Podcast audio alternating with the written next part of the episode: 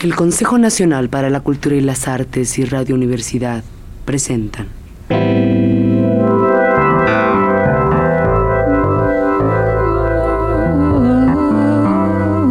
La llave del tiempo. La clave del tiempo. La nave del tiempo. El ave del tiempo. Hamlet, príncipe de Dinamarca de William Shakespeare. Cuarta parte.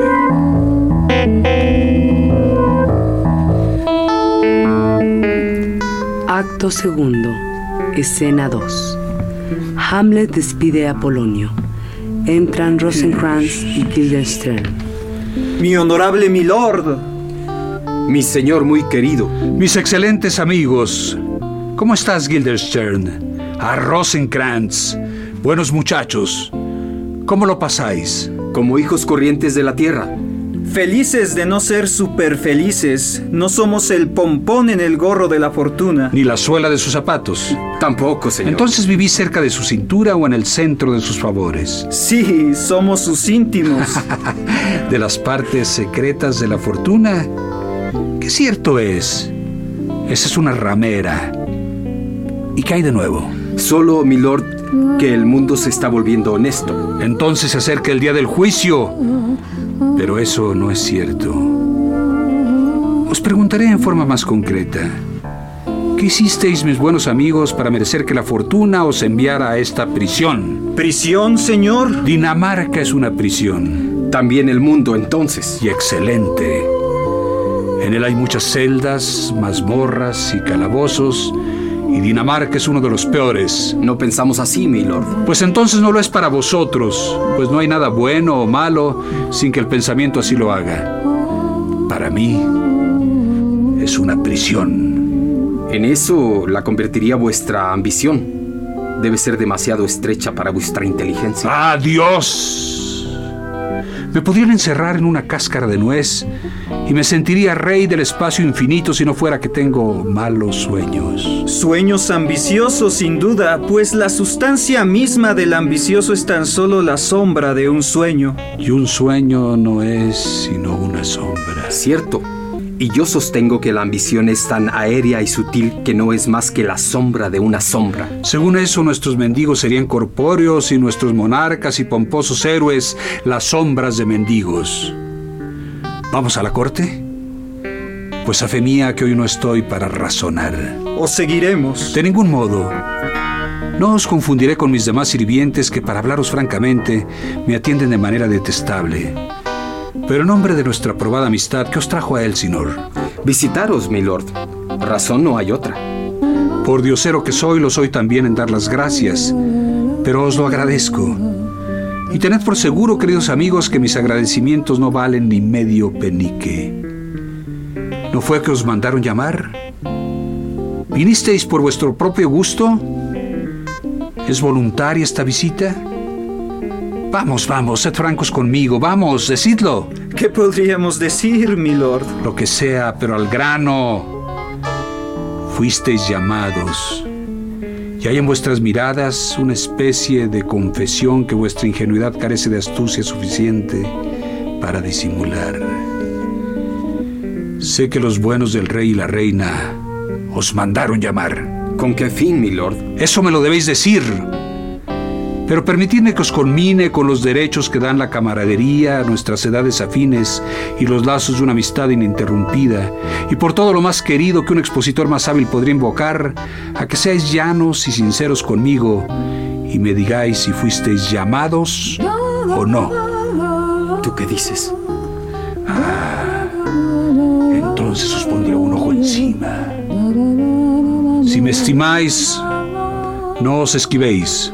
Pues sí, milord, fuimos llamados. Yo os diré por qué y así anticipándome evito que me lo reveléis, con lo cual no perderá ni una sola pluma vuestro secreto con el rey y la reina. Ahora último e ignoro la razón. He perdido por completo la alegría. Abandoné mis ejercicios habituales y en verdad siento tal pesadumbre que este marco generoso, la tierra, me parece un estéril calvero. Este dosel magnífico, el aire, miradlo, Este espléndido firmamento que nos cubre, esta techumbre majestuosa tachonada de áureo fuego, a mí me parece tan solo una condensación viciada y pestilente de vapores. Qué obra de arte es el hombre, cuán noble su razón, cuán infinitas sus potestades, su forma y movimientos, cuán exactos y admirables que semejante por sus actos a un ángel y por su comprensión a un Dios, la hermosura del mundo, el modelo de todas las criaturas y sin embargo, ¿qué es para mí esta quinta esencia del polvo? El hombre no me encanta, no, ni la mujer tampoco, aunque con tu sonrisa des a entender que sí. Mi lord, nada de eso había en mis pensamientos. ¿Por qué te sonreíste entonces cuando dije que el hombre no me encanta? Al pensar, mi lord, que si el hombre no os agrada, qué magro recibimiento daréis a los actores. Los encontramos de camino y vienen hacia acá a ofreceros sus servicios. Pues quien haga de rey será bienvenido. Le rendiré mi tributo a su majestad. El intrépido caballero hará uso de su espada y su broquel. El amante no suspirará gratis. El gracioso terminará su papel en paz. El payaso hará reír a todos los que tengan pulmones cosquillosos y la dama se expresará libremente aunque los versos blancos cogen. ¿Qué actores son? Los que os agradaban tanto, los trágicos de la ciudad. ¿Y qué los hizo viajar? Para su reputación y provecho les convenía más permanecer en la ciudad. Creo que les incomodaba la reciente innovación. ¿Todavía los estiman tanto como cuando estuve en la ciudad? ¿Son aún tan solicitados? No, sin duda ya no. ¿Qué ocurrió? ¿Se enmohecieron?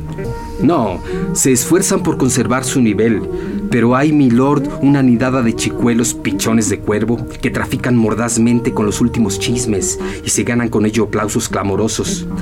Están de moda y ahora despotrican tanto contra las viejas compañías vulgares como las llaman, que muchas personas distinguidas viven temerosas de las críticas de los plumíferos que escriben sus obras y rara vez se asoman por allí. ¿Pero qué son niños estos? ¿Quién los mantiene? ¿Cómo se financian? ¿Continuarán en el oficio cuando les mude la voz? Y no dirán más tarde si llegan a convertirse en actores profesionales, lo que es lo más probable a falta de otros medios, que sus autores los perjudicaron obligándolos a vociferar contra su propio porvenir. Ha habido mucho jaleo por ambas partes, y no se considera un pecado asusar las discordias. Hubo un tiempo en que nadie daba un centavo por un argumento, a menos que el poeta y el actor se dieran de puñetazos. ¿Es posible? Oh, muchos sesos quedaron desperdigados. ¿Y los chicos se llevaron las palmas? Oh, sí, y a Hércules con su mundo a cuestas también. No es extrañar, porque mi tío es rey de Dinamarca, y quienes le hacían muecas cuando mi padre vivía pagan ahora 20, 40, 50 y hasta 100 ducados por un retrato suyo en miniatura. Por la sangre de Dios. Hay algo en esto que se sale de lo natural. Si la filosofía pudiera averiguarlo. Allí vienen los actores. Bienvenidos a Elsinor, caballeros. Vengan esas manos. Forman parte de una bienvenida a los buenos modales y las ceremonias. Permitidme cumplir con vosotros de esta forma y que mi cortesía con los actores, que como digo debe estar muy revestida exteriormente, no parezca más calurosa que la que tengo con vosotros. Sed pues bienvenidos. Pero mi tío padre y mi tía madre se defraudaron. ¿En qué, mi querido señor? En que solo estoy loco al nor-noroeste. Cuando sopla el viento sur, distingo a un pez espada de un florete. Que la paséis bien, caballeros. Escucha, Guildenstern. Y tú también, a cada oído su oidor. Ese bebé grandullón que veis ahí todavía no se quita los pañales. Tal vez es la segunda vez que se los pone, pues dicen que un viejo es dos veces niño.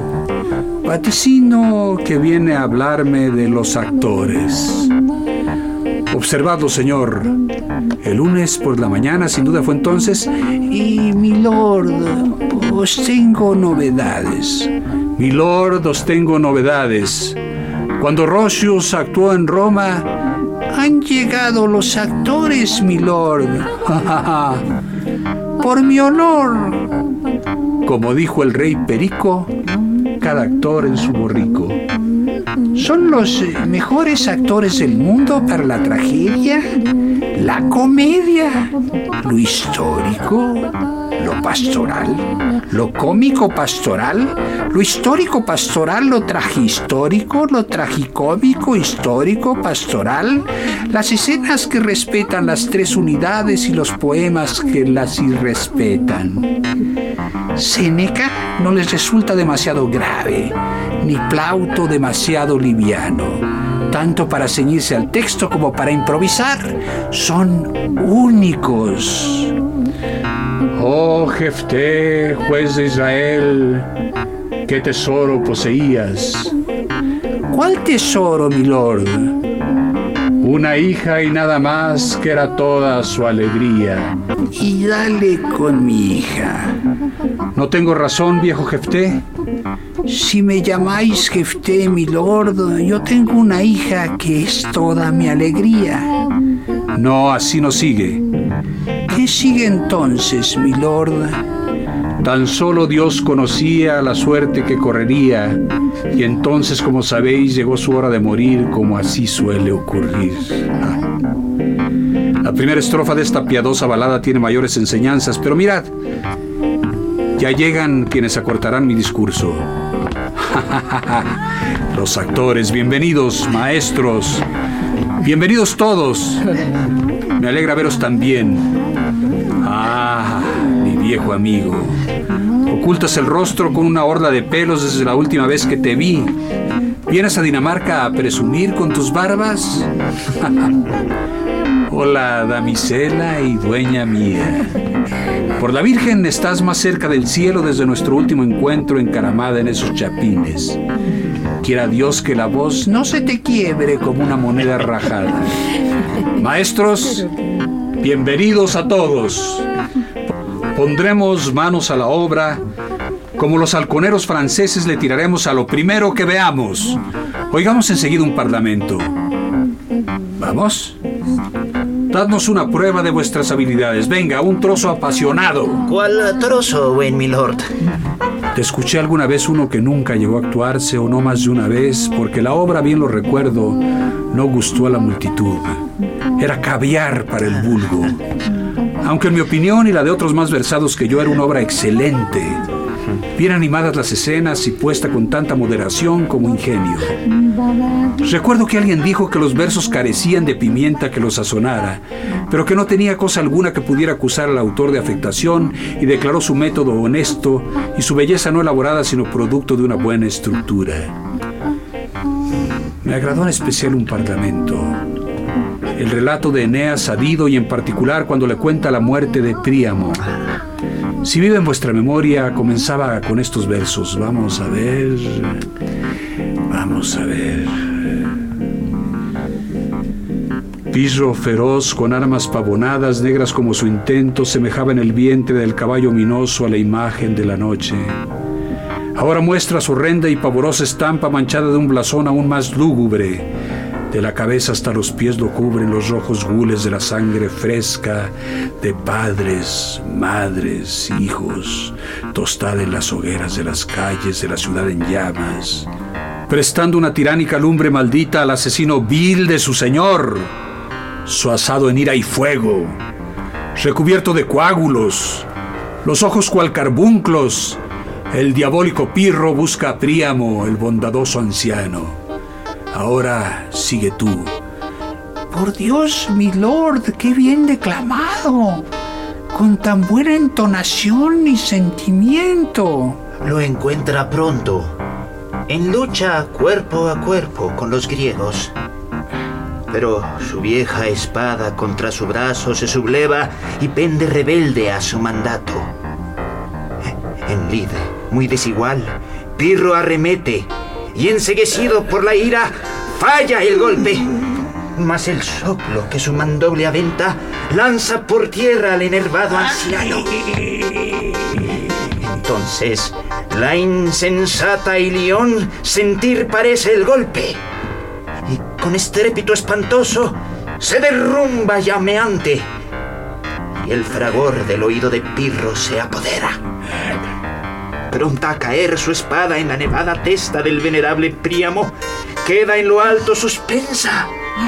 Y así, como el retrato pintado de un tirano, quedóse Pirro inmóvil, escindido entre su voluntad y su tarea.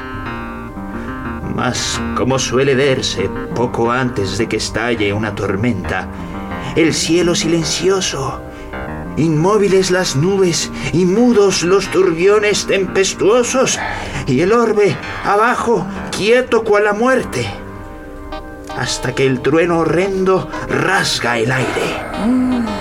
Así, a Pirro, después de aquella pausa, la venganza despierta lo aguijona, y nunca de los cíclopes las masas, forjadas para resistir los siglos, se descargaron más inicuamente sobre la refulgente armadura de Marte, como de Pirro la sangrienta espada sobre Príamo indefenso. ¡Fuera de aquí! ¡Fortuna prostituta! Que un sínodo de dioses tu poderío arrebate rompa todos los rayos de tu rueda y desde la alta cima del Olimpo su eje hasta el averno precipite. Sí, es eh, demasiado largo. Ya irá junto con tus barbas donde el barbero. Por favor, continúa. A este, si no le dan payasadas o chistes de burdel, se duerme. Continúa la parte de Écuba. Pero ¿quién? Oh dolor, hubiese visto a la reina infeliz arrebujada. La reina rebujada. Está bien eso de la reina rebujada. Está bien. Correr descalzo el pie de un lado al otro, amenazando con copioso llanto sofocar las rugientes llamaradas.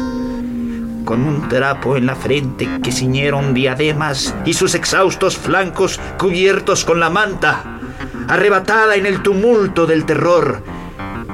Quien esto hubiese contemplado, con la lengua empapada de veneno, habría proclamado traidora a la fortuna.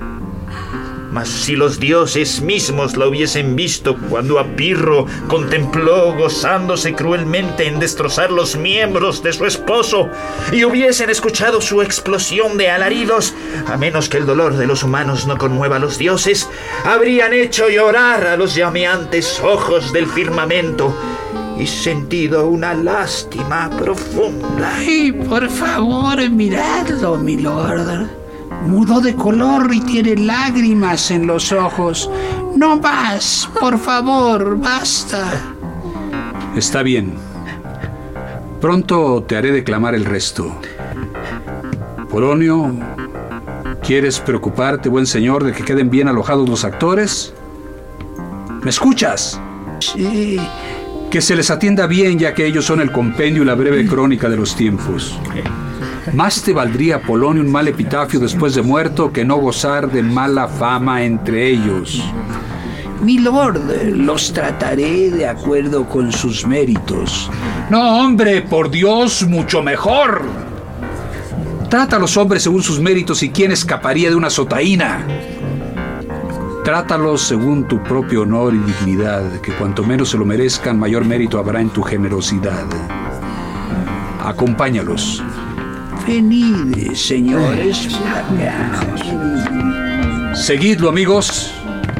Mañana actuaréis.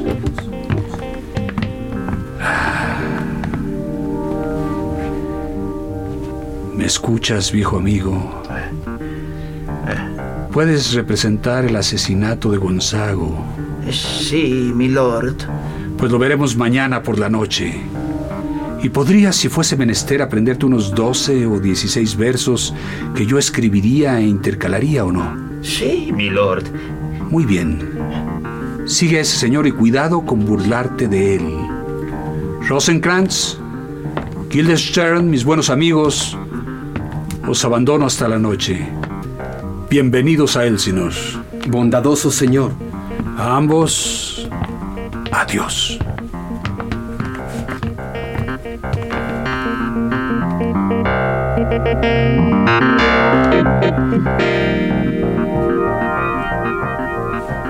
Ahora ya estoy solo. Qué miserable y bajo siervo soy.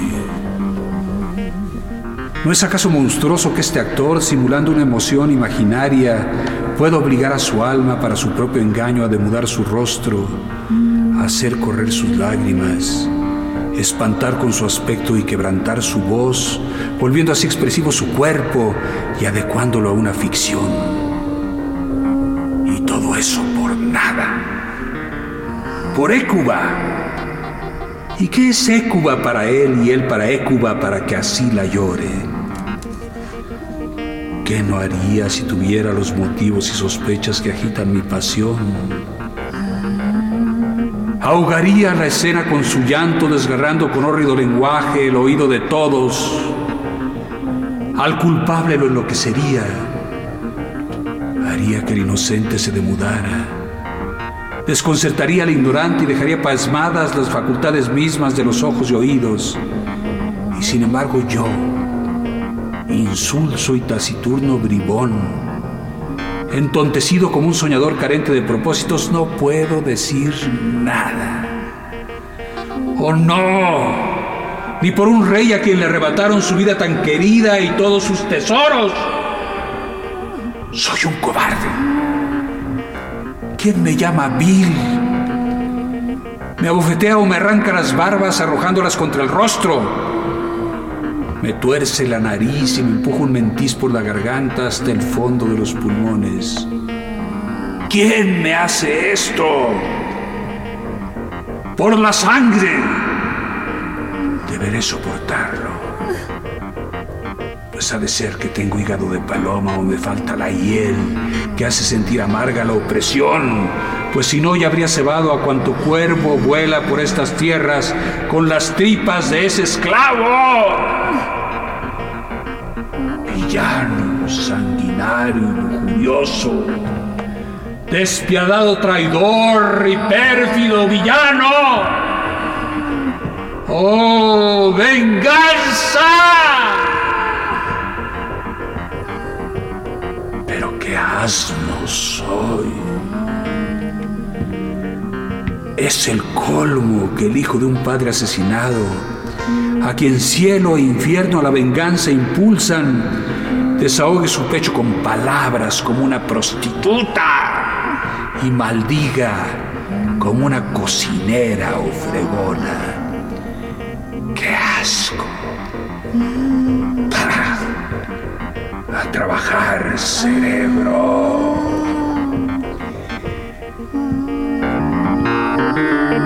He escuchado decir que delincuentes presenciando una obra por la sola agudeza de una escena sintieron tal impacto en el alma que al punto revelaron sus delitos.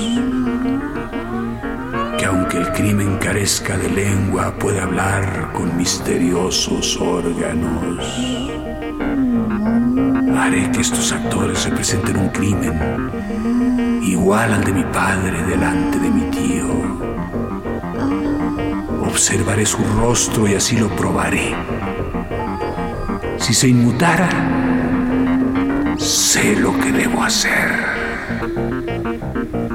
El espectro que vi puede ser el demonio y este tiene el poder de asumir una forma placentera. Y quizás ese modo, aprovechándose de mi debilidad y mi melancolía, con la influencia que tiene sobre seres así, podría engañarme y hacer condene. Debo encontrar pruebas más relevantes. La obra será la trampa y en su ley va a quedar atrapada la conciencia del rey.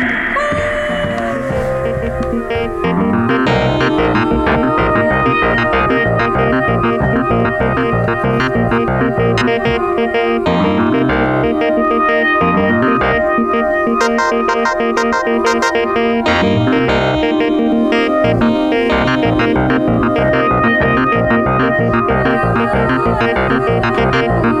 Consejo Nacional para la Cultura y las Artes y Radio Universidad presentaron.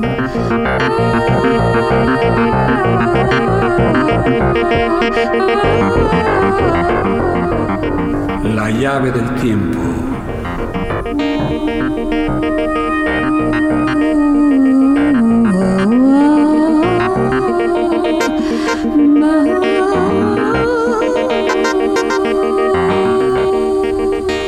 La clave del tiempo.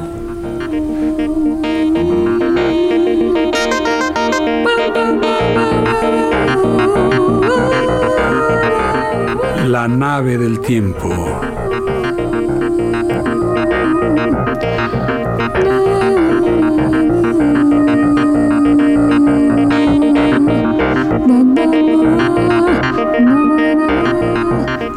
El ave del tiempo.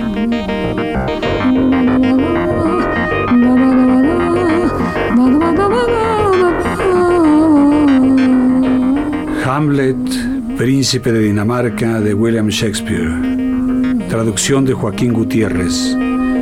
Texto de Editores Mexicanos Unidos.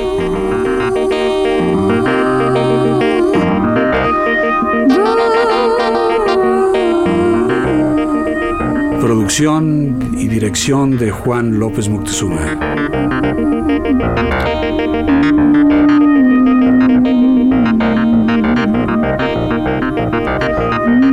Como Gertrudis, Francisca Monge. como Rosenkrantz, Mauricio Vieleto. como Guilderstern, Osvaldo Hernández Lombardini. como Voltimand, Oscar Flores. como el viejo actor, Oscar Flores. y en los papeles restantes Juan López Moctezuma. Música en vivo, Hilario y Miki. Dirección técnica, Carlos Montaño.